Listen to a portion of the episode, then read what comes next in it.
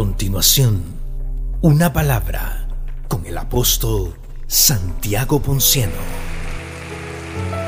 Si están dando un aplauso, no le está saliendo.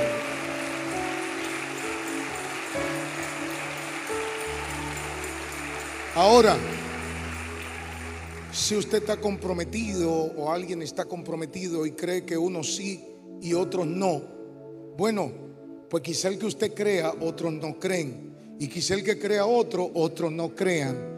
Siempre alguien pensará que este sí y este no. Bueno, pues aquí en este altar, no, aquí no hay problema. Aquí estamos abiertos para todo el que nos llame. Solo una llamada y ya, aquí está. Aquí lo recibimos. Aquí le oramos, pero sepa una cosa. Mi compromiso no es con ningún partido u organización. Yo estoy comprometido a que el que Dios quiere dirija esta nación. Y punto. Si está dando un aplauso, no te está saliendo. A ese aplauso le está faltando. Si la gente, si el tabernáculo de adoración no sabe a esta altura quién lo pastorea, usted tiene problemas. Yo no tengo problemas. O sea, yo no tengo problemas. Yo puedo subir ahora mismo a la persona que me dé el deseo. Y cuando yo le pase este micrófono, a quien se lo pase, y está aquí arriba, y yo también, la persona que habla está hablando bajo mi autoridad. Se está dando un aplauso, no le está saliendo.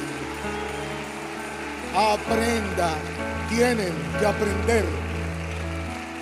Nunca, nunca seremos de influencia si nos da miedo. Si sentimos que nos sentimos amenazados, que fulano está mirando. Oye, cuando yo subo aquí arriba, yo soy ciego. Yo soy una persona que el único que veo es a Jehová de los ejércitos. Si está dando un aplauso, no te está saliendo. Da lo bueno y punto. Libérate, rompe. Yo no tengo compromiso. Yo no, yo no he llamado. Mira, yo nunca he ido a predicar a un lugar que yo, me, que yo haya llamado y le haya dicho que me pongan, que me den una oportunidad, que me den un chance. Desde siempre he sido de la misma manera. Yo no llamo para que alguien me dé una oportunidad. Y cuando voy fuera, yo no hago agenda. Yo voy donde me llaman, donde me invitan. Y ahí voy. Y de igual manera yo recibo a las personas que yo quiero recibir aquí. Pero te voy a decir algo. Cuando yo recibo una llamada de alguien que está en cuanto al orden por encima nuestro y que hay una palabra que gravita. Yo no había visto ese bumper que tiraron, yo no me había fijado. Pero ese bumper, si usted lo oye, ese bumper fue, ¿en qué año fue Richard? El bumper que estaba sonando ahí. En el 2000, Santiago de 2016. Lo que yo creía en el 2016, yo lo creo ahora. Si a mí me llama eh, Abinader y me dice que quiere venir aquí para que oremos, yo soy una iglesia de influencia. Yo no puedo decirle que vaya a la iglesia católica. Yo le digo, claro que sí, las puertas están abiertas. Venga y le vamos a orar. Espérate, si a mí me llama, si a mí me llama Danilo Medina o me llama cualquiera de lo que él quiere y me dice que quiere venir a esta iglesia, ¿qué es lo que yo le voy a decir? Pero que claro que venga. Si a mí me llama Ranfi, Ranfi, Ranfi Trujillo, y me dice, óyeme, óyeme, te lo estoy diciendo, y te estoy hablando en serio, tengo calibre y responsabilidad. Él es aspirante como todo otro y tiene el mismo derecho. Y me dice que quiere venir, le voy a abrir la puerta. Ahora, te voy a decir una cosa, te voy a decir una cosa. Este altar aquí arriba tiene dueño. Este altar tiene dueño. Cuando Jehová quiera matar a alguien Cuando Jehová quiera desbaratar a alguien, cuando Jehová quiera romper a alguien, Él tiene su altar. Porque yo no soy dueño de altares. Yo soy dueño simplemente de mis decisiones. Démele el aplauso a Dios. Cuidado. Si está dando un aplauso, no le está saliendo. Y es que Jehová no está ahí. Jehová está ahí arriba. Dele un aplauso. Dele un aplauso. Así que, si vamos, ¿cuántos son los que vamos a pastorear aquí? Lo que sean. Yo no tengo problema tampoco con eso. Yo no soy dueño de iglesia. Yo soy Santiago Ponciano. Ni siquiera me ocupo mucho de poner apóstol, pastor, reverendo, qué sé yo qué. Yo soy Santiago Ponciano. Porque si el nombre tuyo no sirve, el título sirve menos. Dale el aplauso fuerte a Dios. No te estoy oyendo. Dáselo. Estamos en buenos tiempos. Estamos en tiempo de gloria. Estamos en tiempo de bendición. ¿Dónde está la gente que sabe aplaudir? Póngase de pie. Ustedes adoraron ya. Adoraron. Y, y- y los hombres que iban conmigo para Operación Gloria.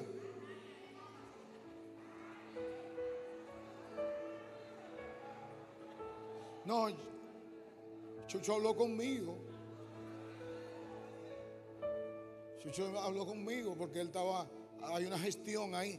Pero, ¿dónde está mi equipo que iba conmigo? ¿Dónde está? ¿Eh? ¿Dónde está el equipo de hombres? Allá me preguntaron, ¿y dónde están los 17 varones que venían con usted? Pónganse de pie todito a los viejitos. Quédate ahí sentadita, que tú tienes medio cosa en esa piernita ahí. Pero gloria a Dios. Ah, tú estás amarradita. Sí. ¿Y qué? Pero hay movimiento. Hoy vamos a orar por esa pierna. Vamos a orar por esa piernita. Pónganse de pie, los viejitos, los, los que se sienten adoloridos, los que están mal del espíritu, los que están en decaimiento, los que están en fatiga, los que están agotados, los que no han visto a Dios hoy. Póngase de pie y quiero pedirle por favor a la chava, Chava Valdés. ¿Ustedes conocen a la chava? Chava Valdés es nuestra hija Isabel. Sube. Ese aplauso le está faltando.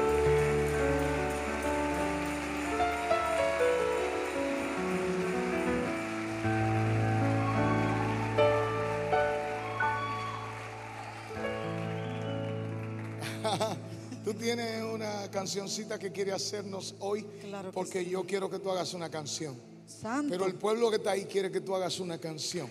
Claro que sí. Gloria al Señor. Dios le bendiga, tabernáculo. Yo estoy en mi casa para las visitas, mucho gusto. Isabel Valdés, la chava, hija de mi padre, mi pastor y mi apóstol. Estamos contentos, amén. Yo también, amada, yo sé que sí. Lo repartimos para todos. ¿Dónde están los hijos? Los hijos de la casa saben decir un gloria a Dios. Mire, no hay para nadie. Si Dios puso la gracia, que hablen lo que quieran. Compartí estas palabras con mi papá. Me decía una gente de influencia, de ministerio. El enemigo no se va a quedar quieto. Y si tú quieres ser de influencia, tú no puedes tener miedo. Si haces lo bueno, te critican y te atacan. Si haces lo malo, como quiera también, dile al que está a tu lado. Yo no voy a cambiar ni por todo el oro del mundo ni me voy a dejar confundir cuando el enemigo quiera infundir miedo. Hay una noche de gloria. Yo quiero cantar antes de anunciar esto. Yo quiero que usted agarre la mano del que está a su lado.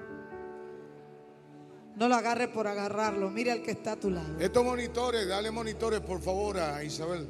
Gracias, Yo no papá. canto, pero mira, yo sé que hace falta monitores. Ay, papá. Mira, varón, Dale los monitores, monitores. por favor, si están abajo. Dale monitores. hombre. Santo, ahora sí, varón. Gloria Dale al otro, míralo aquí, de este lado. Ahí ve. Mira el monitor derecho, varón, por favor. Dale monitores. Papá, lo amo, papá. Que eso es lo que pone a unos roncos. ¿Usted sabe lo que significa? Ahora sí, míralo ahí donde entró. Dile al que está a tu lado, cuando se acaben tus fuerzas, cuando se quiera apagar tu voz, cuando no te salgan las palabras y cuando no te quiera salir una alabanza, cuando el mundo, la situación, la enfermedad asegure que todo terminó, que abandones, que te rindas, que tu tiempo expiró. Sacúdele la mano al que está a tu lado, dile, es ahí donde Dios quiere recordarte que Él pelea por ti y Jehová peleará por vosotros y vosotros estaréis tranquilos. Aleluya. Por ti peleo yo, iglesia, tabernáculo. No se duerme el que guarda tu vida. Aleluya. Gracias Señor. Aleluya. Levanta tu mano al cielo y recibe esta palabra cantada en el nombre de Jesús. Aleluya. Te amo, Señor, dueño de mi alma, dueño de mi ser. Tu palabra llega siempre, justo a tiempo, cuando más la necesito, cuando es fuerte el viento, cuando no hay donde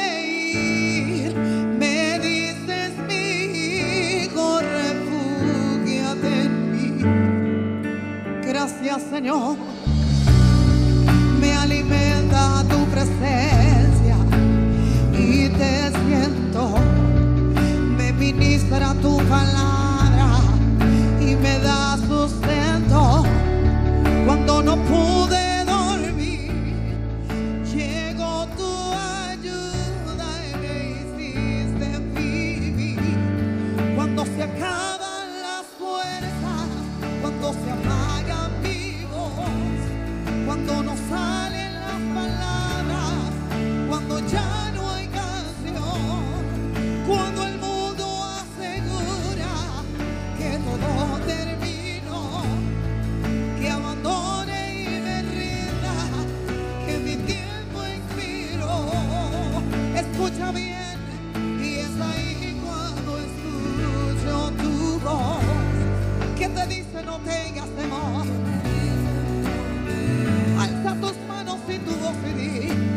por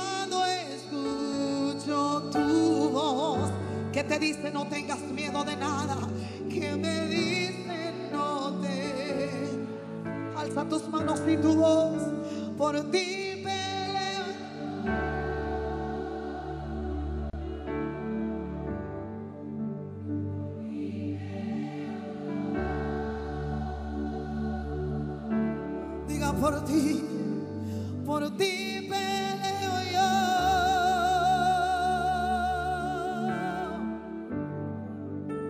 Por ti peleo yo. Recuerda algo. Nunca, pero nunca Dios te va a dar una carga con la que tú no puedas en el camino. Si Dios es contigo, no temas, no temas, no temas. Aleluya. Papá, yo quería anunciar algo. Aleluya. Vive. Quiero anunciar algo. Oh, oh. Ajá. Posición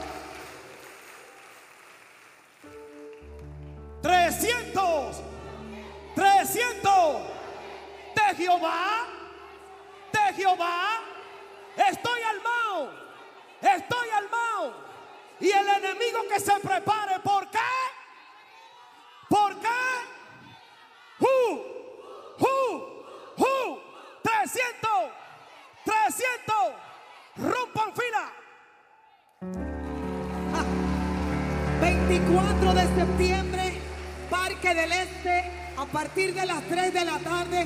¿Dónde están estos valientes que vamos a guerrear? Oiga algo.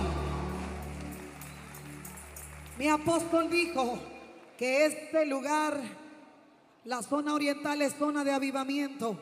Y el enemigo se metió en un problema porque aquí estamos los del tabernáculo de adoración guerreando por esta zona, declarando en el nombre de Jesús tiempo de cambio. Dios te bendiga. Da un aplauso fuerte. ¿Tú sabes qué? En la guerra del 300 ha tenido siempre, es un número como de influencia. 300 eran los de Gedeón, pero hay muchísimo más 300 en la historia, como los de Leonidas, los que estuvieron, eh, el, el ejército de Leonidas eran 300 y ellos lograron crear una historia con esos 300. Yo espero que el 24 de septiembre ustedes también puedan crear una historia de cambio, como dice aquí, una historia de cambios. Así que nosotros le damos la bendición a todo el ejército que estará ahí contigo, porque creo que va a ser algo de gran impacto en nuestra zona. Así que bendimos a Isabel y Allá bendecimos atrás. los 300. Papá, allá atrás está. Allá en la parte de atrás están los t-shirts, lo están distribuyendo, así que ya lo saben ustedes, estamos Por hoy. apoyando. Por hoy a 300. Mire qué lindo quedan. 300 de 300. Así mismo, y con eso usted se va a identificar. Gloria a Dios. Para que no le cuenten. Dios les bendiga. Así que bendecido. Nosotros quiero quiero aprovechar la coyuntura especial que hay en este momento para dar gracias a Dios porque en esta isla, la nuestra, pasan muchas cosas interesantes. Pueden sentarse. Y una de las cosas interesantes que pasó fue que tuvimos un concierto con la participación de Hilson y de Barak. Yo recibí las noticias espectaculares de lo que pasó en el Centro Olímpico Félix Sánchez. Ahí hubo una gloria grande de Dios, un montaje espectacular y una canción sonó bien alto y es que la lluvia no daña mi fiesta. Dale el aplauso fuerte a Dios. Una, la lluvia no importó. Si el aplauso es para Dios, dáselo. Tremendo. Tremendo, tremendo, tremendo. Gloria a Dios. Lamenté, JR, no estar aquí para acompañarte en esa jornada tan extraordinaria. Pero eso es parte de la historia. O sea, la historia, nosotros estamos dentro de la historia. Aquí han venido muchos primero, muchos primero, muchos primero que lo ha, ha venido porque el tabernáculo ha estado de por medio. Y le voy a decir algo, esta es una de las actividades más recientes y quienes están ahí, quienes estuvieron ahí, es porque el tabernáculo también estuvo de por medio. Y cuando digo de por medio es que somos pioneros, o sea, hermanos, ser de avivamiento, ser de cambio, ser de transformación, le va a costar a usted. Y le voy a decir algo, te va a costar inclusive tu prestigio, porque el que va marcando, el que va abriendo camino, simplemente va abriendo camino. Hacer camino no es agradable. Así que bendito sea el Señor. ¿Cuánto le dan gracias al Señor? Por lo que Él hace. Pues dele gracias por este tabernáculo de adoración. Quisiera invitar a nuestros hermanos a estar de sentados, sentados. No quisiera a nadie de pie, aunque hay una actividad en la parte de atrás, quiero que se sienten ahora, porque estamos en el servicio. Y no quiero confundir una cosa con la otra, pueden sentarse. Ya ahorita vamos a tener tiempo para todo lo que haya que tener, pero ahora siéntese para que me puedan escuchar. Gloria a Dios, porque voy a dar una palabra en esta hora. Quiero compartir una palabra, pero quiero por favor pedirle a los hermanos servidores en la parte de atrás que se sienten y punto. Gloria a Dios. Ya lo saben, sentado. Entonces, ahora, ahorita vamos a estar orando por personas que necesitan oración. Personas que necesitan oración. Miren, hermano, ¿de verdad ustedes creen en eso del diezmo? ¿Creen en eso ustedes? Pero diezman además de creer. Una vez al año o todos los meses.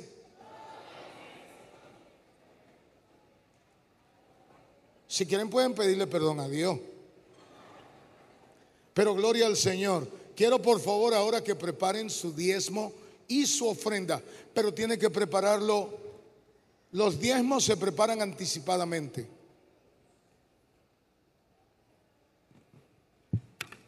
Yo conozco gente aquí que se vuelven locas cuando van a diezmar de alegría, de felicidad. Yo soy partícipe de eso, me gusta ese espíritu, gloria a Dios. Pero diezmar debe ser algo que, que tú lo, lo ames. Y prepárate para ver los resultados de diezmar. Hay resultado, hay resultado. Entonces yo, naturalmente, llegamos y aquí está nuestro diezmo. Vamos a diezmar en esta hora, vamos a darle a nuestro Padre Celestial. ¿Cuántos de ustedes están contentos de poder diezmar? Bueno, pues si está contento, ponte de pies y levanta tu diezmo. Levanta, eso es. Algunos de ustedes quizá no sientan que van en incremento, pero algo va a pasar contigo. Algunos de ustedes quizás piensan que están diezmando y no ven resultados. Esperen los resultados.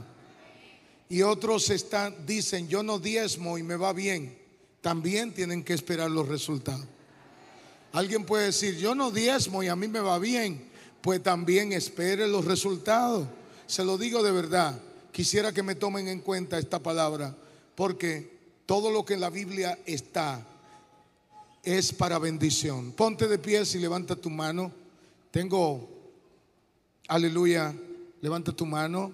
Si te da, si no te es problemático, gloria a Dios. Ustedes son como medio cosas, o están cansados o me están desobedeciendo.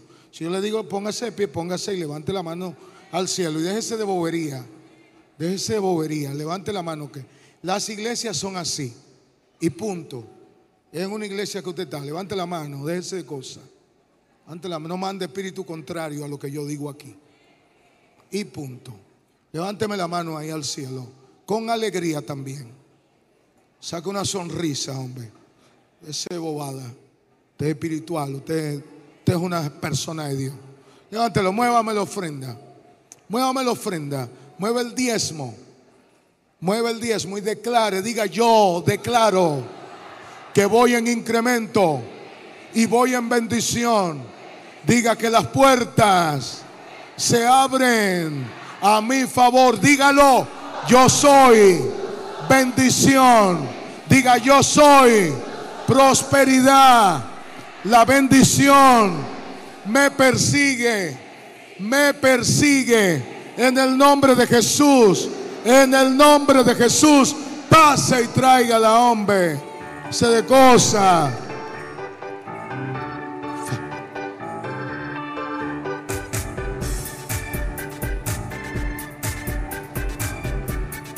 Dale.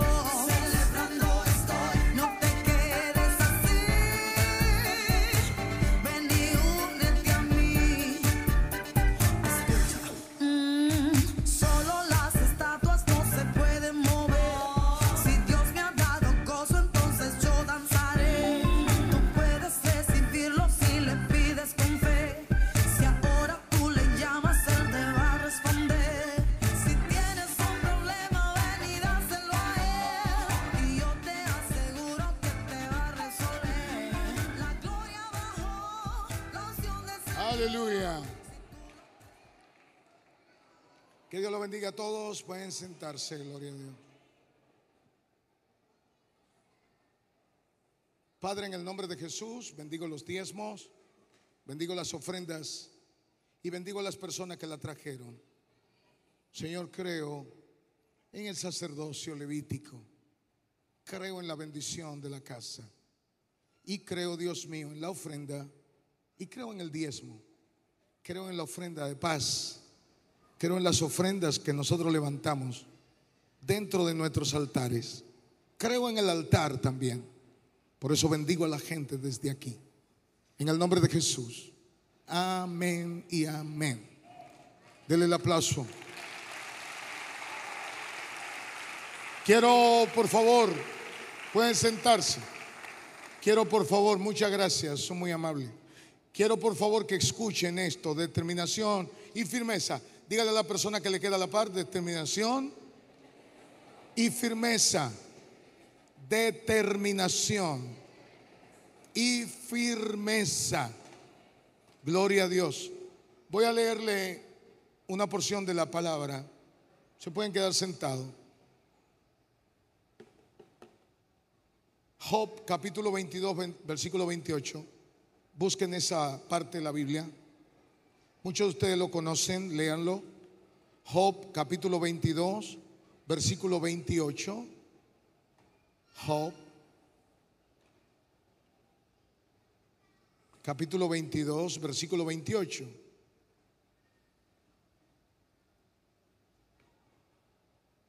Presten atención a Job, capítulo 22, el verso 28. Oigan esta lectura.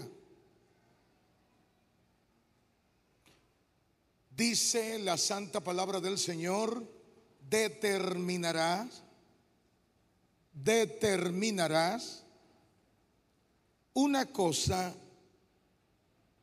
y esta y te será firme. Y sobre tus caminos, y sobre tus caminos resplandecerá luz. ¿Lo pueden entender? Determinarás una cosa y esta te será que firme. Entonces, si leímos eso, vamos a leer otro texto que quizás guarde relación con ese, aunque la línea puede verse más espiritual. Pero vamos a leer el otro texto que quiero, que está en Hebreos, capítulo 10, versículo 39. Hebreos 10, 39. Naturalmente el libro de Hebreos es un libro profundamente espiritual. Oye lo que dice Hebreos 10, 39. Mira a ver si lo puede conseguir. ¿Lo consiguió? Hebreos 10, 39. Escuche lo que dice, por favor.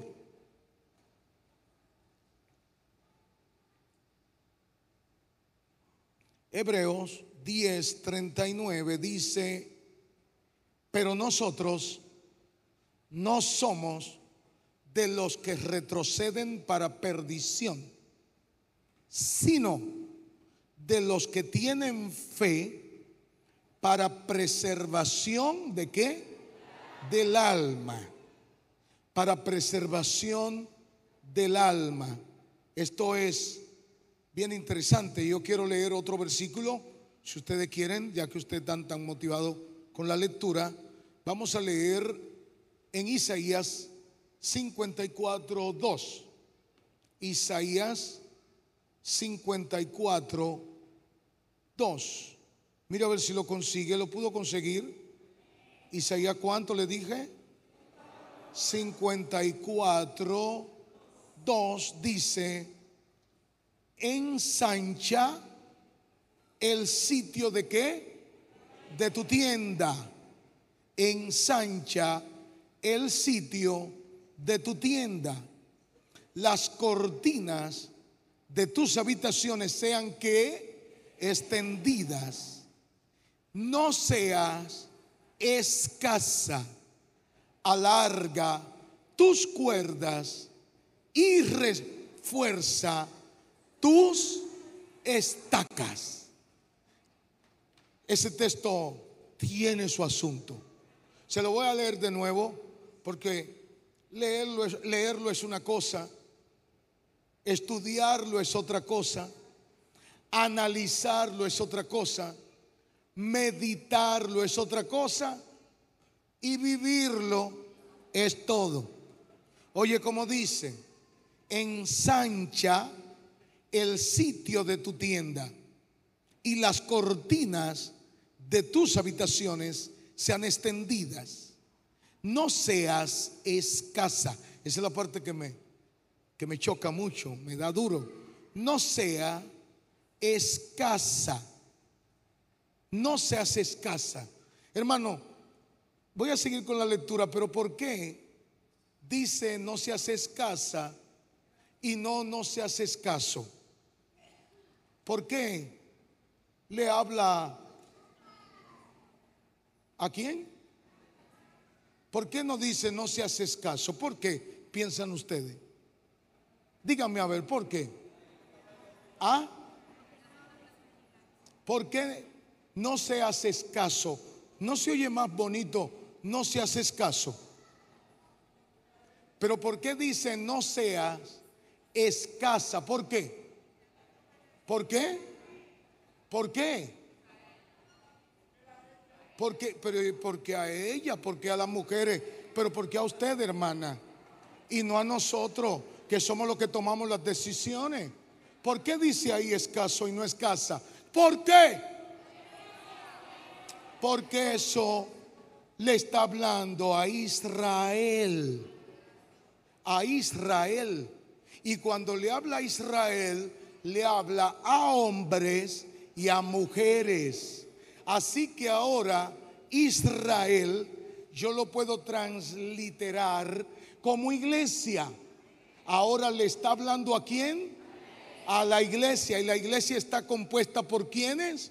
Por hombres y mujeres. Pero cuando vamos a Jesús, Jesús es más radical porque Jesús dice, mire, aquí no hay ni varón ni hay hembra. Aquí no hay ni varón ni hembra. El Nuevo Testamento lo enfoca de esa manera. Aquí solo hay gente enfocadas o no que le creemos al Dios Todopoderoso. Bendito el nombre del Señor. Los escasos pueden dar un aplauso en este momento.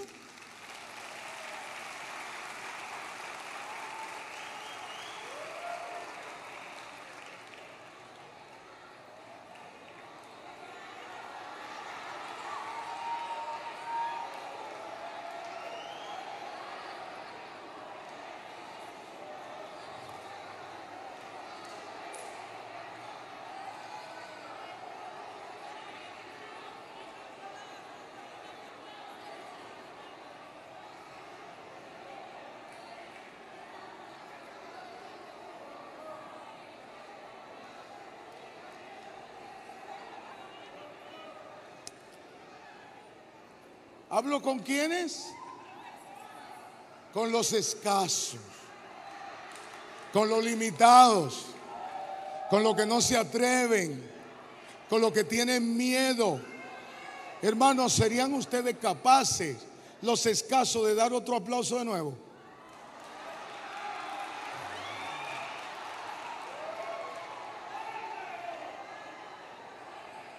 Los escasos los limitados, los que no ven gloria ni sienten nada,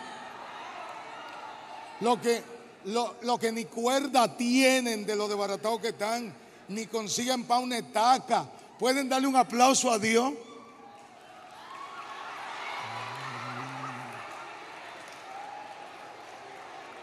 Chucho a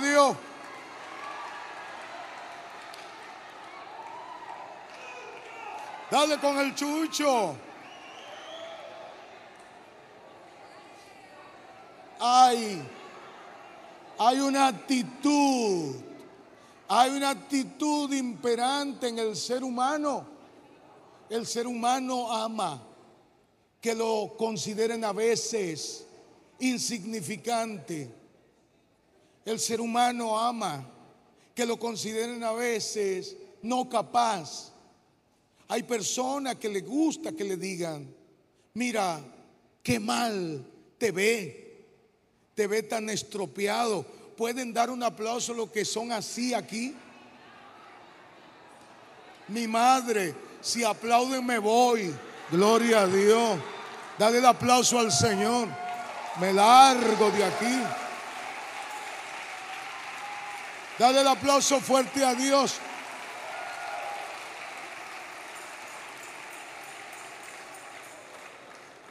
Entonces, yo quiero volver al texto y quiero que me digan si ustedes entienden la dinámica de la fe. La fe vino a construir un pueblo, un pueblo que se pusiera por encima, no solo del pecado, sino de las limitaciones.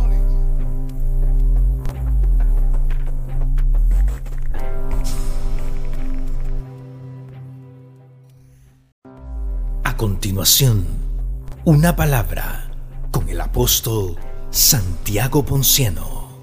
O sea, yo no estoy aquí solo para pasarme la vida entera sin, sin pecar.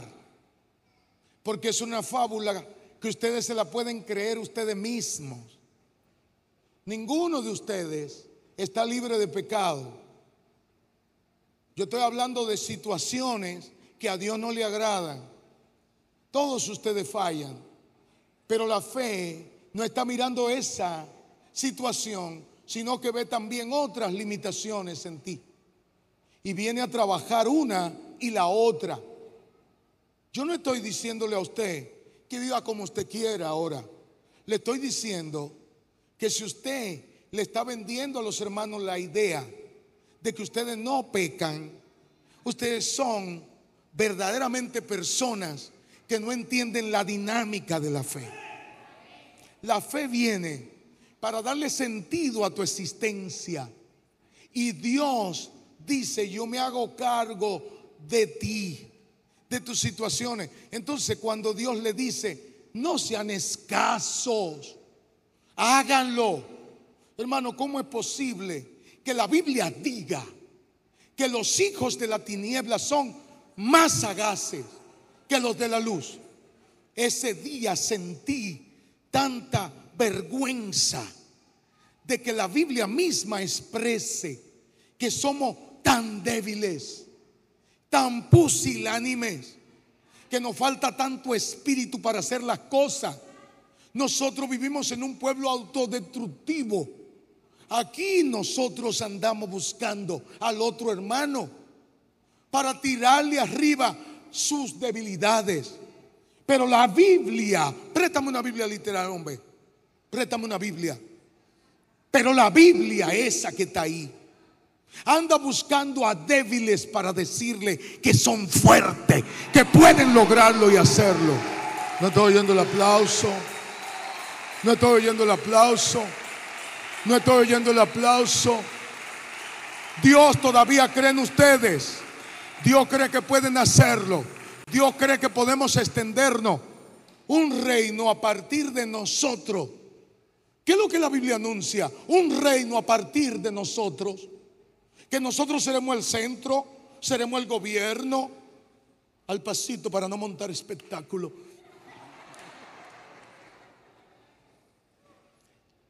La Biblia cree en nosotros, que nosotros somos el centro del gobierno de Dios, que vamos a dirigir, que vamos a dirigir con justicia, que vamos a dirigir de manera honesta, que vamos a hacer el mejor gobierno. Oye hermano, pero ¿verdad que la Biblia se atreve? La Biblia está creyendo en nosotros que podemos hacer lo mejor. Incluso Dios nos dejará la tierra como herencia. Y dice que cuando el justo gobierne, la gente estará feliz y alegre. Pero la actitud de ustedes no me anuncia un buen gobierno. No me augura una buena dirección. Ustedes todavía no creen en ustedes mismos. Tienen dudas y sospechas de quiénes son, de lo que Dios puede hacer, Raquel. No aceptamos quiénes somos. La sangre me limpió y no acepto que soy limpio. La sangre me salvó y no acepto que son- soy salvo. La sangre me prosperó y no acepto que no acepto que soy próspero. La sangre me limpió y no acepto que soy limpio. La sangre me libertó y no acepto que soy libre. La sangre hizo todo lo que tenía que hacer. Y aquí dice en el libro de Hebreo, no sean ustedes de los que retroceden para perdición. O sea, lo que ustedes están creyendo, sigan creyéndolo. Jesucristo subió, sí subió a la cruz del Calvario. Y el infierno lo sabe mejor que la iglesia. No es posible que el infierno esté plenamente convencido de que la gloria que tenemos es una gloria tan grande que hay que dedicar espíritu como por ejemplo demonios, espíritu, espíritu de la tiniebla, gobernadores, legiones y de todo a perseguir una iglesia que no acaba de entender que ellos están aquí puestos no por hombre, que ellos están aquí puestos no porque el diablo se, se le ocurrió, que ellos están aquí puestos no porque el imperio romano lo decidió, que estamos aquí puestos, no porque nos están dando un chance desde los Estados Unidos y Rusia, que estamos aquí puestos, no porque nos están dando una oportunidad desde el gobierno, nosotros estamos aquí puestos porque a Dios le dio la gana de poner gente que crean, gente que se atrevan, gente que tengan coraje. Yo digo una cosa, la narrativa, ¿para qué me sirve a mí la narrativa de que David venció a Goliat? ¿Para qué? La Biblia no cree en eso, la Biblia dice no matará. La Biblia dice no matará. ¿Y para qué me ponen a mí eso ahí? Porque cada vez que yo leo eso me da deseo de agarrar a alguien y demostrarle que todavía queda fuerza, demostrarle que todavía hay valor, que todavía nos atrevemos. Pero ¿para qué pusieron eso ahí? Lo pusieron para que ustedes entiendan una cosa, que el que no tiene coraje no cambia el destino de una nación. ¿Para qué me sirve eso? Voy a contar la historia para decirle a la gente que David era, una- era lo más bonito que había, que David era lo más santo que había, que David era lo más chévere que había. Oye, manito, David era una persona totalmente difícil. David era una persona totalmente fuerte. David hizo cosas que ustedes no van a hacer. Deje de su asunto a Dios y a Él. Ellos entienden. No se meten en eso siquiera. Pero quiero decirle, hermano, que la Biblia no anda buscando siquiera a los que son los más buenos, los más chéveres. Mira, hermano, usted sabe la gente más buena y más chévere que hay aquí en este país que yo. Y yo di que predicando. Usted sabe la gente que hay aquí, chéverona, gente que no falla, gente que eso es una cosa terrible, que no le debe a nadie un chele, que no salen de su casa, que tienen, mira hermano, y, y yo, yo voy a venderme ahora que yo soy la cosa más grande que ha parido Dios. Y usted no tiene la cara de bueno. Usted la pone, pero no la tiene.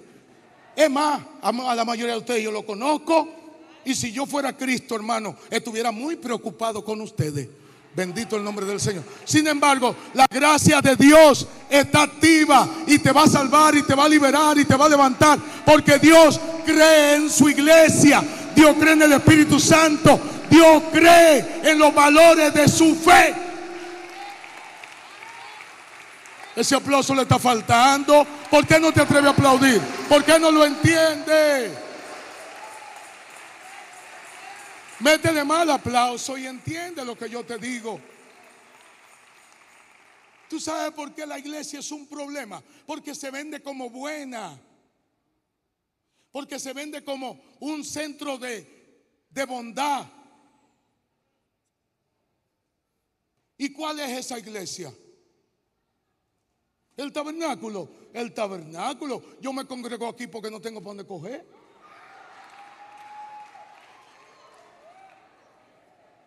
¿Y tú crees que aquí hay gente, aquí hay gente que te agarran y te hacen pedazos y después tratan de volver a remendarte porque son chéveres? Pero óyeme, yo no estoy buscando iglesia, yo estoy aquí porque la sangre de Cristo me dio libertad, porque el Espíritu me hizo libre, porque me da fuerza y tengo que seguir adelante. Yo no estoy oyendo el aplauso.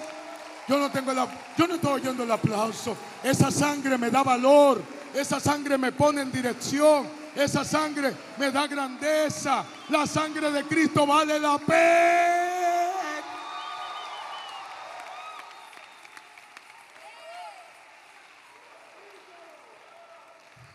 La sangre de Cristo vale la pena. Y eso es lo que dice. Ahora, cuando dice determinará una cosa, la palabra te está dando a ti una... Tú tienes que entender lo que la Biblia dice. Determinará una cosa. No sean tan flojitos. La iglesia tiene que hacer profundas oraciones para que se determine cualquier cosa. Aquí no nos ponemos de acuerdo. Hasta para pintar la iglesia hay que hacer muchísimas oraciones para ver si todos estamos de acuerdo con, el, con la pintura. Rojo no, porque el rojo no se ve bien. Negro no, porque eso es tiniebla. Blanco no, porque eso es como presumir que somos puros. Dorado no, porque eso es prosperidad. ¿De qué color tú quieres que te la pinte? Determinará una cosa y esta te será firme. ¿Tú no me estás entendiendo lo que yo te digo? O sea, ahí nos dice, hermano, que para todo lo que tú vas a hacer, tienes que hacer largas oraciones a ver si Dios te lo aprueba. Hay lo que dice, pero determinen lo que van a hacer, pero determinen, miren a ver lo que ustedes van a hacer, determinen una cosa, determinen si van a ser empresarios, determinen si van a ser pastores, determinen si van a ser mecánicos, qué es lo que van a hacer. Oye, dale el aplauso fuerte. Nos estamos quedando a media. ¿Y tú sabes lo que estamos haciendo? Estamos, crea- estamos creando, oye hermano, no me da miedo de decirlo, pero estamos creando una generación que no acaban de decidirse. Tenemos un 50% de la gente que va a la iglesia que no hace de nada, porque son muy espirituales y ni siquiera oran bien.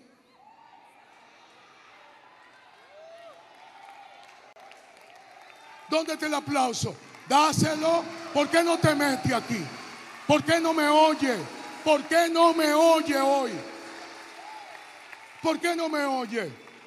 ¿Qué es lo que pasa? Lo que pasa es que una gente cuando comienza a orar mucho se torna altamente peligrosa porque su valor de fe hace que critique todo lo que ve y nadie está bien y todo va mal. ¿Quién te ha dado a ti? ¿Quién te ha dado a ti? Pequeña sabandija. Eso lo pongo yo. Autoridad para que le diga a cada quien lo que tiene que hacer. Y yo le estoy hablando a los que estamos aquí dentro, pero también le hablo a los que están en las redes. Porque los que están en las redes, nadie puede crecer, nadie puede alcanzar meta, nadie puede hacer nada. Porque todo el que crece tratan de pisotearlo. Porque crecer en la iglesia es sinónimo de que el diablo es el que lo está haciendo. ¿Qué pasó? Si el aplauso para Dios, dáselo. Determina una cosa y esta te será firme. ¿Por qué? ¿Por qué no tenemos una generación de gente aquí dentro que le aplauda a los demás? Que le ayude a los demás. ¿Por qué no felicita hasta los errores de los demás? Hermano, mira, no te salió bien, pero para adelante, mijo. ¿Por qué? Porque nosotros somos mataplanes, robasueños, presumidos, comparones. Nadie tiene un chele y creen como que son algo. Usted no es nada hasta que Dios no haga lo que tiene que hacer. ¿Qué fue? Si el aplauso para Dios, dáselo. ¿Me está entendiendo? Ese aplauso le falta. Ese aplauso le falta todo a media, todo a media, nada completo, todo a media, nada completo, toda la cosa a media, todo a media, nada completo. Todos lo creen y nada lo hacen. Tú le vas a decir a un hermano algo y ya se lo sabía. Tú vas a predicar un mensaje y ya desde que tú le dices, ah, Dios me reveló eso, mentiroso. ¿Por qué no nos ponemos de acuerdo y entendemos que Dios habla como Él quiere? Y a veces le voy a decir algo, un día Dios te va a hacer que sea suficientemente humilde como para que reciba la palabra de una persona que tú nunca has querido recibir nada. Porque, óyeme, lo que pasa es que es muy bueno venir a la iglesia a recibir palabra de quien tú quieres. Y a veces, si la palabra es fuerte, Dios no te la puede mandar con alguien que te quiere, porque la modifica y la pone de acuerdo al amor que siente por ti. Deja que Dios hable lo que quiera a través de quien le dé la gana. Ese aplauso me le está faltando. Me le está faltando. Dáselo fuerte. Atrévete. ¿Quién es más que nadie? ¿Quién es más que nadie? Aquí nadie más que nadie. Este es el tabernáculo de adoración y la fe que corrija la vida de cada quien. Oye, no estoy, yo no sé, yo no sé. No, no, no, no. Todo a media, todo a media, todo a media. Todo lo creemos a media. Una parte cree, una parte no.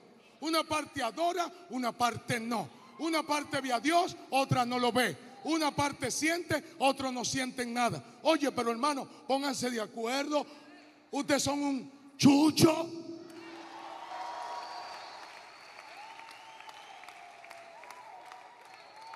¿Qué fue? La fe. Esto me gusta. Determinarás una cosa. La determinación es el arrojo. El arrojo es la capacidad. Oh, mariposa, si habéis, nadie me os dijo que os estaba aquí. Y yo predicando así. Pero oye lo que le estoy diciendo. Determinación es arrojo. Pero ¿y para qué? Nadie hace nada. Nadie hace nada. Nadie hace nada. Y no voy a dar chocolate para que vengan a la iglesia. Venga el que quiera y adore el que quiera.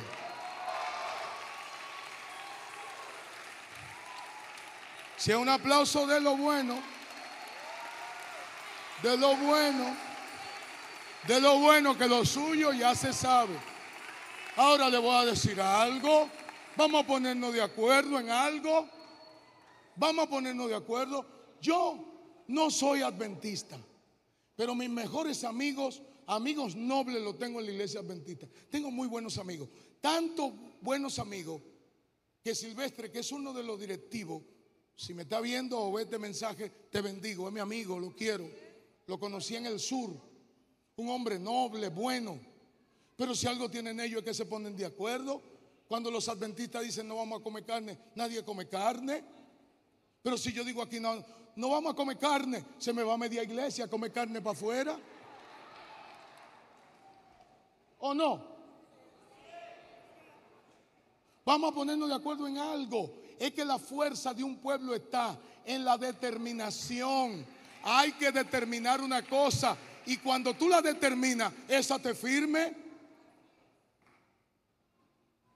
Hermano, sí, vamos a sembrar. Ah, yo no creo en la siembra porque la siembra, la siembra, la siembra. Oye, pero vamos a ponernos de acuerdo en algo. El día que nosotros hagamos una cosa, aunque no la creamos, en el cielo y en el infierno, van a decir, wow. ¿Y qué fue lo que pasó en Génesis 11? Vaya, léalo. Usted no tiene su Biblia. Lea lo que pasó en Génesis 11. Se pusieron de acuerdo que iban a hacer una torre que llegara al cielo. Es una cosa infantil. Es una presunción de niño. Pero no, no lo vea tan sencillo. Que no hay que hacer la torre. No hay que creerlo. Cuando un pueblo entero cree que la torre que hizo, que tiene 20 metros, llegó al cielo, ya nadie le saca eso de la cabeza. Usted no me está entendiendo. Miguelón, yo voy a suspender esto. A mí no me están entendiendo. Lo que usted cree lo hace firme. Si usted cree, hermano, si usted cree, ¿qué le digo? Si usted cree que este es el templo donde Dios va a venir y va a entrar por ahí, por ese techo, y va a abrir, y de eso lo creemos todo, eso se hace firme. Porque todos nos ponemos de rodillas en el templo, donde cuando Cristo venga, el techo se va a abrir y se va a abrir y Él va a entrar. Y es aquí, es aquí.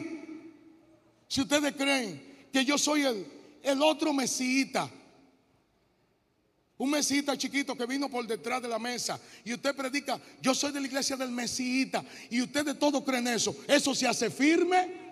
Hagan algo firme, hermano. Hagan algo firme. ¿Tú sabes qué ha hecho firme la iglesia? La iglesia adventista ha hecho firme todo lo que ellos creen. Y ellos, por ejemplo, en una iglesia adventista no hay un solo miembro que diga yo no diezmo aquí, que lo diga, que vaya y lo diga. Porque algo hay que hacer firme.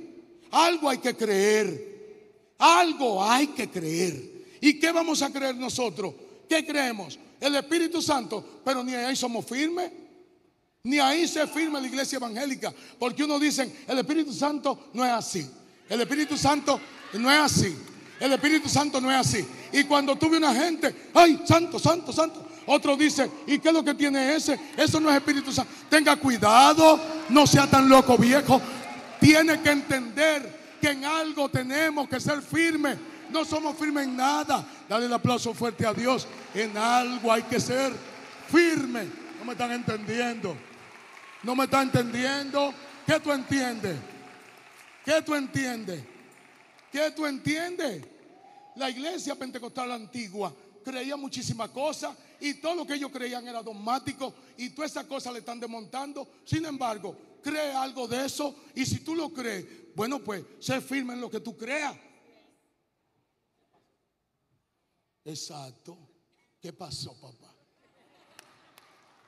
¿Usted me está entendiendo, hermano? Yo no sé si me puedo dar a entender, pero dice que sea firme en qué? En algo. Ahora yo le voy a preguntar a ustedes, ¿en qué usted quiere que seamos firmes aquí? Cuando yo he planteado cosas en las que quiero que sean firmes, muchos de ustedes la desmontan ahí sentados con otro hermano y quieren entonces que la iglesia sea poderosa. No va a ser poderosa con gente como tú.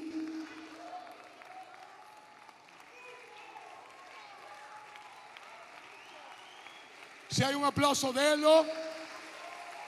A algo hay que creer. En algo hay que creer. Tenemos que ponernos de acuerdo. La firmeza es una capacidad del alma. La firmeza es una capacidad del alma. Y el alma son emociones, sentimientos, intelecto. Intelecto variable, depresivos, cambiantes, irrespetuosos, irreverentes. ¿Y de qué cielo que estamos hablando? Yo no estoy hablando de esta iglesia, yo estoy hablando del cuerpo de Cristo. Hay que tomar decisiones, decisiones firmes, firmes. Y decida. Aquí hay gente que si hace 10 años habrían decidido ser un empresario, ya lo fueran, pero no encuentran el camino. No se atreven porque cuando quieren hacer algo lo someten al experticio de los demás y los demás se lo matan, le tumban los planes, le tumban los proyectos. Si hay un aplauso de él, le voy a decir algo. Hay que tomar decisiones. Hay que tomar decisiones. Eso sí que fue un susto. Hay que tomar decisiones. ¿Qué vamos a creer? Tabernáculo, ¿qué vamos a creer? Yo creo en la sanidad. Yo creo en la sanidad. Yo creo en los milagros. Yo creo en el Espíritu Santo. Yo creo eso. Pero vamos a creerlo todo. Vamos a ponernos de acuerdo. ¿Sana o no sana? ¿Salva o no sana?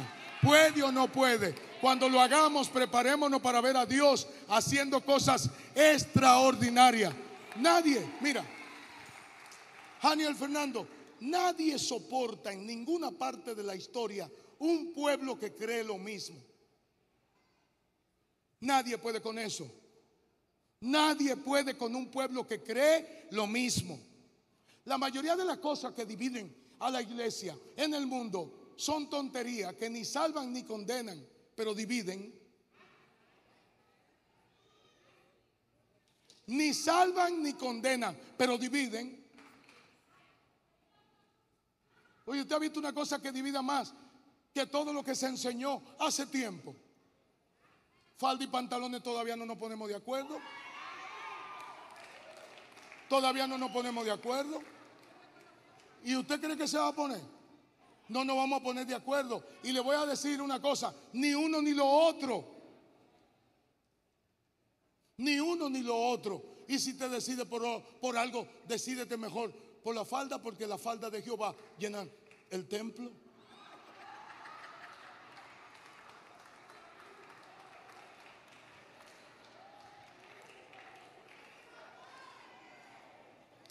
Llena el templo. ¿Por qué tú no llenas el templo? Entonces, hermano, no es eso. es que determine una cosa. Tabernáculo de adoración no puede ser una iglesia formada con un sincretismo religioso. Nosotros no somos un punto donde confluyen muchos pensamientos. Nosotros somos el cuerpo de Cristo. Y el sincretismo es que cada quien cree algo y este cree esto y el otro y nos ponemos de acuerdo a que me dejen así. Ay, hermano, si usted supiera el mensajazo que tengo yo ahí arriba y Dios me baja para acá abajo a decirle a ustedes que se pongan de acuerdo, que Jehová quiere demostrar su poder y su grandeza, pero lo quiere demostrar en todo. Dele el aplauso. Usted no puede. Oye, yo no quiero que usted se ofenda con esto, pero usted no puede venir a hacer un proyecto dentro de un proyecto que ya está hecho. Sáquese de la cabeza su proyecto y si quiere hacerlo, hágalo afuera, que hay muchos espacios, pero aquí adentro necesitamos gente que se pongan de acuerdo. Dale el aplauso al Señor. ¿Tú me estás entendiendo lo que yo te digo? Estoy hablando para espirituales. Estoy hablando para espirituales. Si me está entendiendo, dale un aplauso al Señor ahora. O sea, vamos a ponernos de acuerdo.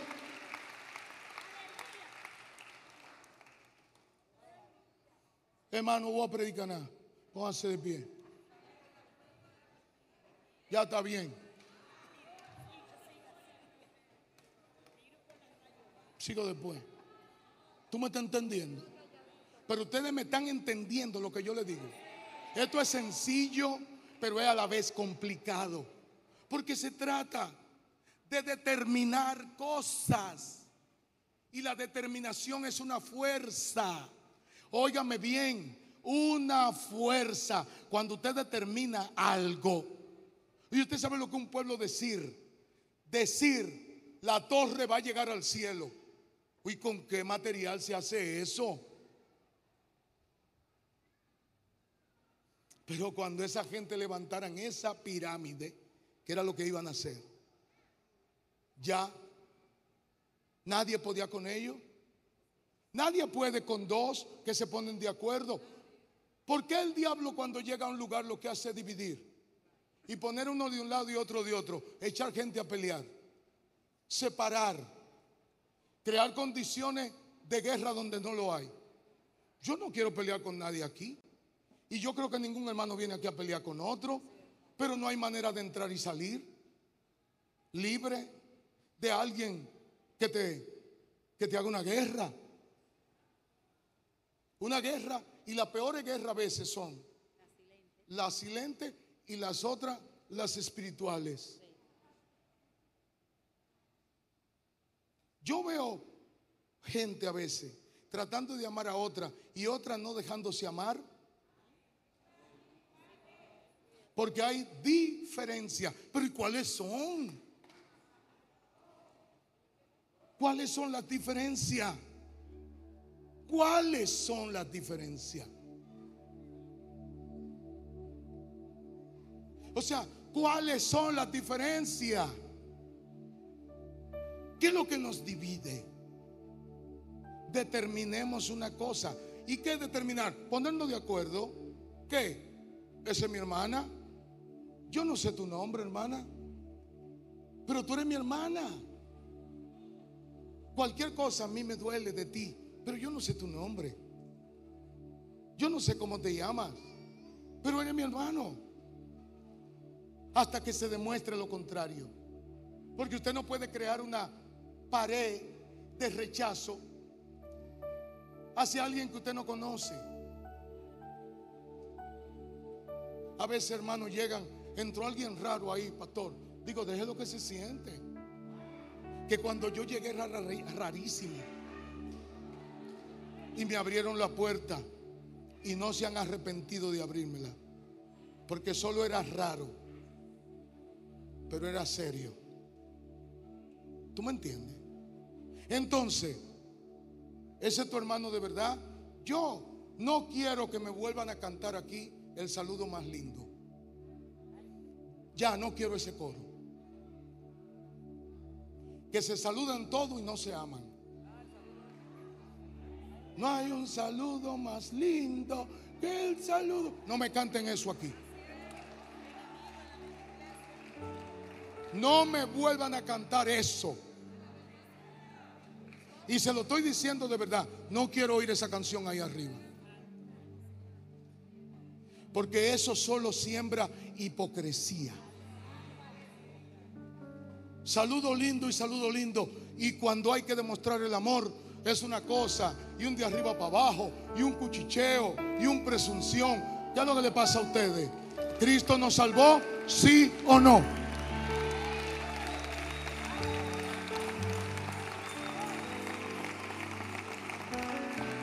Dale el aplauso. Dale el aplauso. Oye, yo no estoy. Yo, este mensaje, este mensaje es contundente. Si una cosa no trae cambio, no es poderosa. Yo quiero cambios aquí. Yo quiero ver una iglesia aquí. Yo quiero ver esto lleno de evangélicos. Yo quiero ver esto lleno de gente que se ame. Yo quiero ver esto lleno de gente que todo entiendan que se parecen, aunque sean altamente diferentes. Yo insisto en eso, pero yo se lo digo de verdad, de corazón.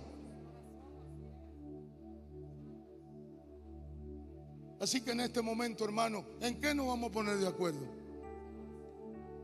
Aquí yo digo a veces, hermano, le voy a decir esto y no se me ofendan. Pero yo he dicho, en esta iglesia creemos en los diezmos y otros escriben que ellos no creen y le mandan a decir a otros que ellos no creen. Oye, vamos a ponernos de acuerdo. ¿Creemos o no creemos? Si no creemos, lo sacamos.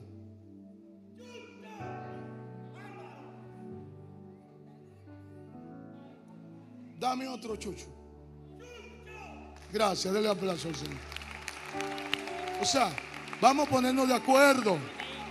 Vamos a ponernos de acuerdo.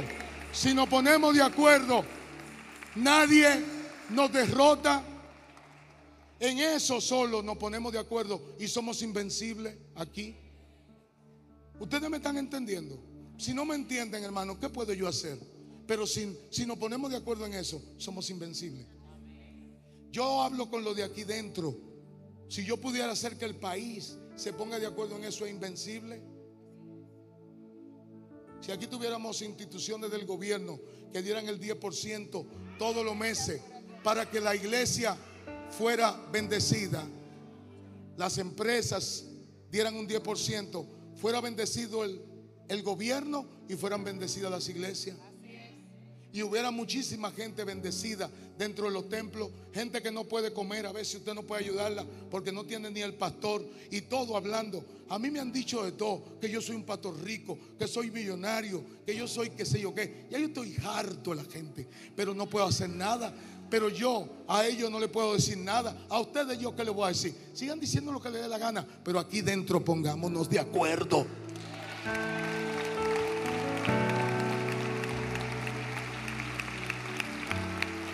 Me estaba diciendo un hermano que lo interpelaron allá afuera y le dijeron, el pastor de esa iglesia, claro, ese es un tipo deportado que tiene muchísimo cuarto. Pero ¿y cuándo me han deportado a mí? A mí, de la única casa que me, que me pudieron deportar, era de Atomayor, donde mi mamá. Es la única, de ahí es que yo vengo. Dije que yo soy deportado de Estados Unidos y yo estaba en Estados Unidos el fin de semana. No, pero esto es una cosa grande, hermana. Lo que tiene uno que oír aquí.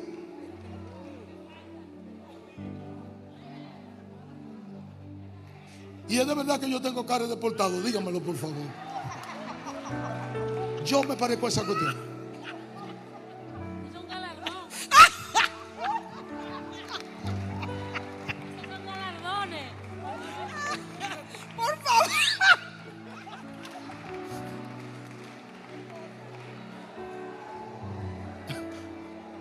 Ríanse. Ahora yo soy un deportado. Ay, Dios mío, y yo tengo cara de deportado. Yo estoy mal. Los deportados tienen pinta. Tatuaje. Yo tendré que dibujarme algo aquí.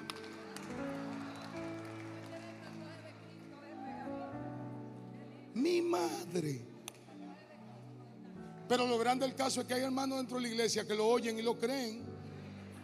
Usted, pero ¿y de cuándo? Pero él no le ha dicho eso a nadie.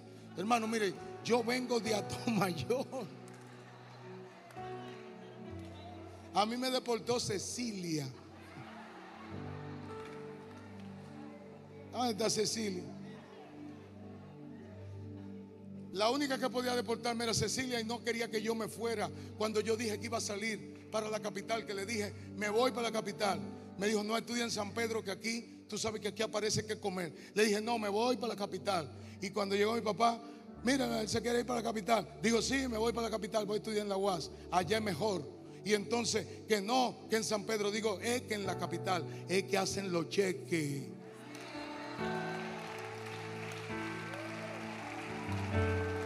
Eso fue todo. Denle un aplauso. Y cogí para acá. Y cogí para acá. Denle un aplauso a Dios. Yo creo. Hay que ir por cosas grandes. Pero miren, hermano, de verdad, pongámonos de acuerdo. Vamos a convertir esta iglesia en una iglesia de acuerdo. Que cuando decimos una cosa, nos ponemos de acuerdo. Hermano, vamos a levantar células. No, las células son. No, porque tú sabes que célula. No, célula no. Ay, no, célula. Oye, ahora otra vez célula. Oye, hermano, vamos a ponernos de acuerdo. ¿La abrimos o no la abrimos? ¿Qué es lo que vamos a hacer?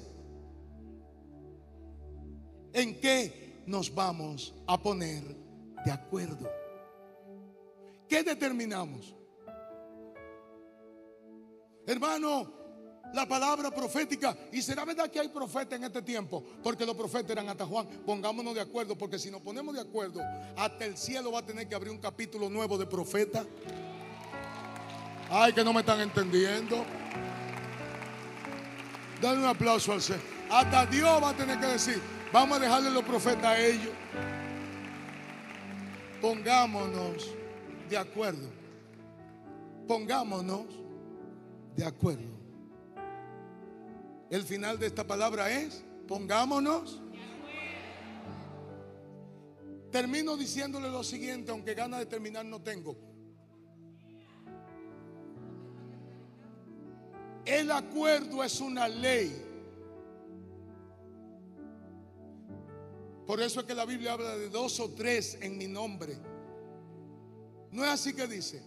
Donde hayan dos o tres reunidos en qué? ¿Qué va a pasar?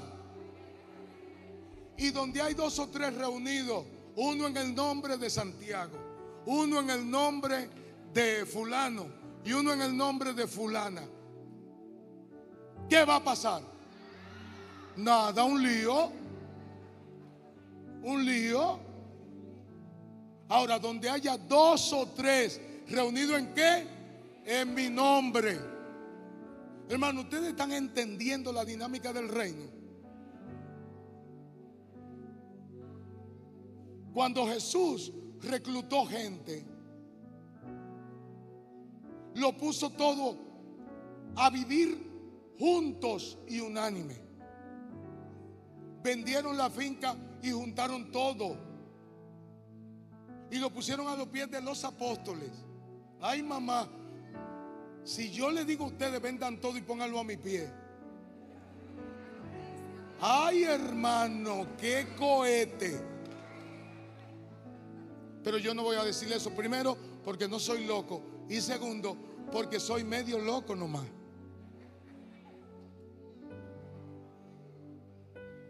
Pero Jesús hizo que todos partieran el pan juntos. Y tú sabes cómo era, una sola copa y se le iban pasando, tú se la das a este, tú a ella, tú a él, y tomaban todo de la misma copa y el pan lo iban partiendo con la mano, con la mano, con la mano, por cierto, los panes se parten con la mano. Y se pasa un pedazo y entonces comían todos que comían. ¿Y sabe qué? Cuando Él muere, dice, mi cuerpo será partido. ¿Para qué? Para que lo coman todos. Hermano, aquí somos el mismo pueblo. ¿Y la Santa Cena qué significa? Unidad. Todos juntos. Coman, partan el pan. y tomen el vino juntos, pero le duele. No pueden hacerlo juntos. No podemos hacerlo juntos. Hermano, de entre ustedes yo conozco gente que ha fallado feo y lo amo.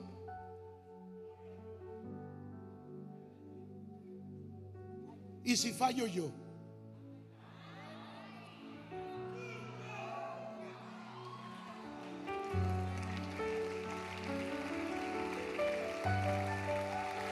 Dale el aplauso al Señor. Porque no entendemos la dinámica del reino. No entendemos.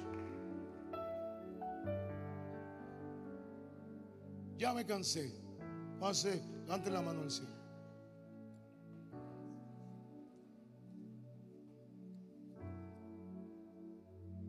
¿En qué nos vamos a poner de acuerdo? No sé, pero el día que nos pongamos de acuerdo, vamos a acabar.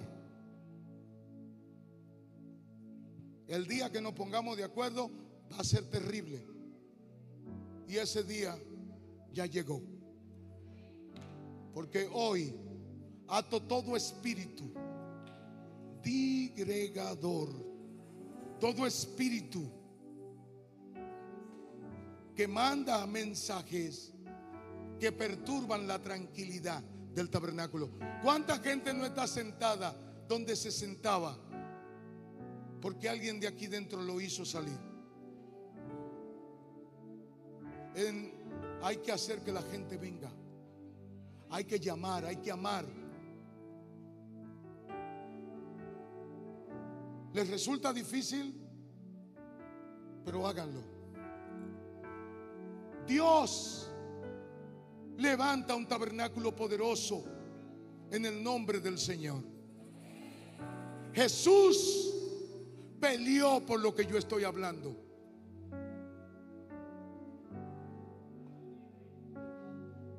Claro que de él.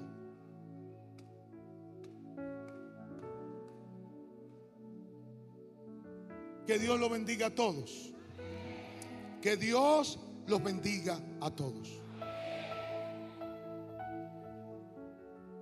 Oro y pido al Señor.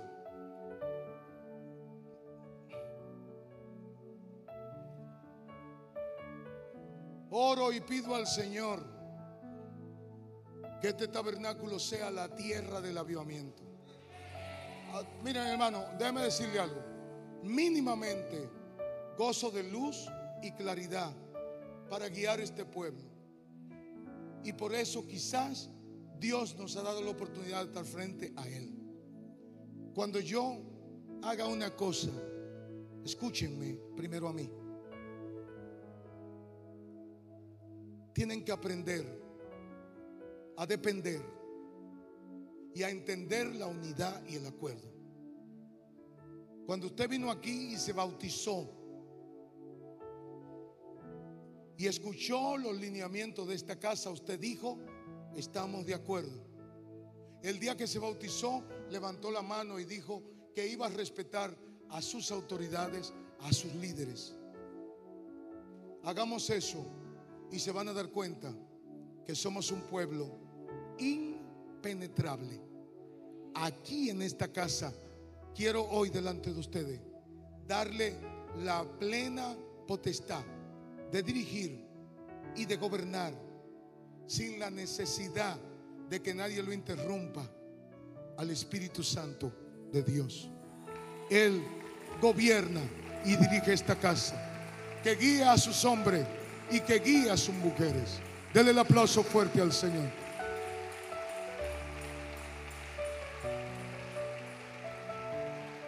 Solo hago esta oración y termino.